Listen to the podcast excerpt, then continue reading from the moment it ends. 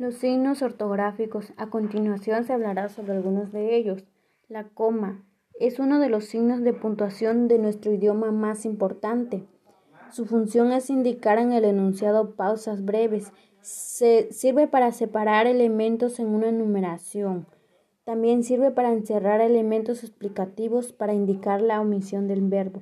Es importante porque su uso o mal uso en la lengua escrita puede cambiarle el sentido a una oración. El punto y coma puede utilizarse para separar oraciones que tienen muchas comas interiores, por ejemplo, de causa y efecto o hecho y consecuencia. Los dos puntos sirven para separar frases que sirven para introducir ejemplificaciones. Es importante porque delimitan las frases y los párrafos y establecen la jerarquía sintáctica de las preposiciones y en consecuencia dan estructura a un texto.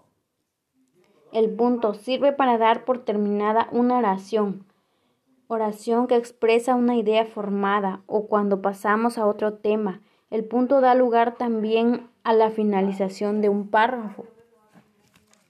Puntos suspensivos. Son tres puntos consecutivos. Su uso principal está el de, está el de dejar en suspenso un discurso.